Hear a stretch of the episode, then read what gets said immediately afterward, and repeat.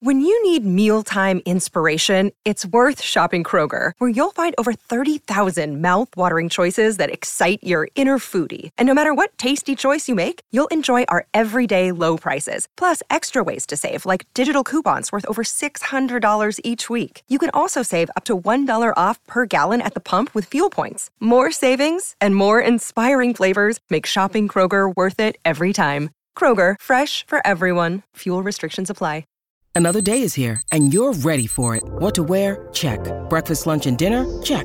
Planning for what's next and how to save for it? That's where Bank of America can help. For your financial to dos, Bank of America has experts ready to help get you closer to your goals.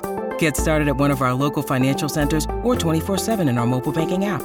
Find a location near you at bankofamerica.com slash talk to us. What would you like the power to do? Mobile banking requires downloading the app and is only available for select devices. Message and data rates may apply. Bank of America and a member FDIC.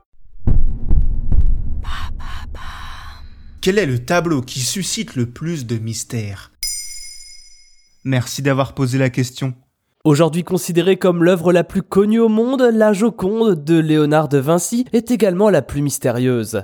Plusieurs questions tournent autour de ce portrait de femme, à commencer par sa date de conception, sur laquelle même les plus grands experts n'ont pas de certitude. Puisqu'ils hésitent entre plusieurs périodes, certains pensent à 1503, d'autres à 1513, et personne n'est d'accord sur la durée totale qu'a mis l'artiste pour achever son œuvre. Mais au-delà du mystère lié à la jeunesse du tableau, il en existe également énormément autour de sa signification ou de l'identité de la Joconde. Pourquoi peut-on considérer la Joconde comme un mystère? Plusieurs éléments nous prouvent à quel point la Joconde fascine les foules, tant les profanes que les experts. Première chose à considérer, la rareté des peintures proposées par Léonard de Vinci. Si son nom est mondialement connu pour ses œuvres d'art autant que pour ses inventions, les gens sont toujours surpris d'apprendre qu'il n'a signé que trois peintures de son nom. Rien qu'avec ses techniques de peintre, De Vinci apportait le mystère à plusieurs niveaux. D'abord avec ce regard hypnotisant où chaque visiteur a la sensation d'être observé et suivi des yeux par Mona Lisa. Mais aussi avec son sourire qui finit par décroître et disparaître complètement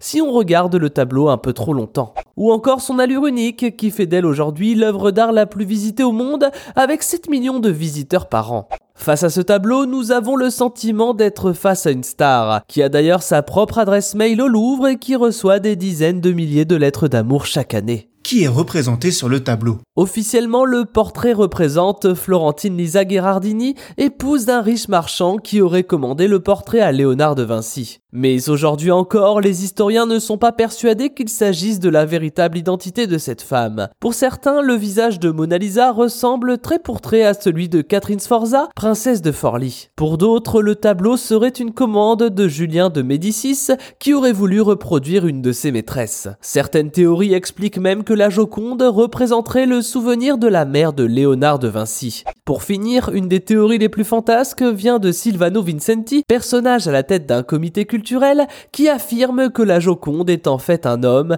et qu'on peut retrouver dans les yeux de la femme des lettres cachées, un L et un S, initiales de Léonard Saleil, élève et amant de De Vinci.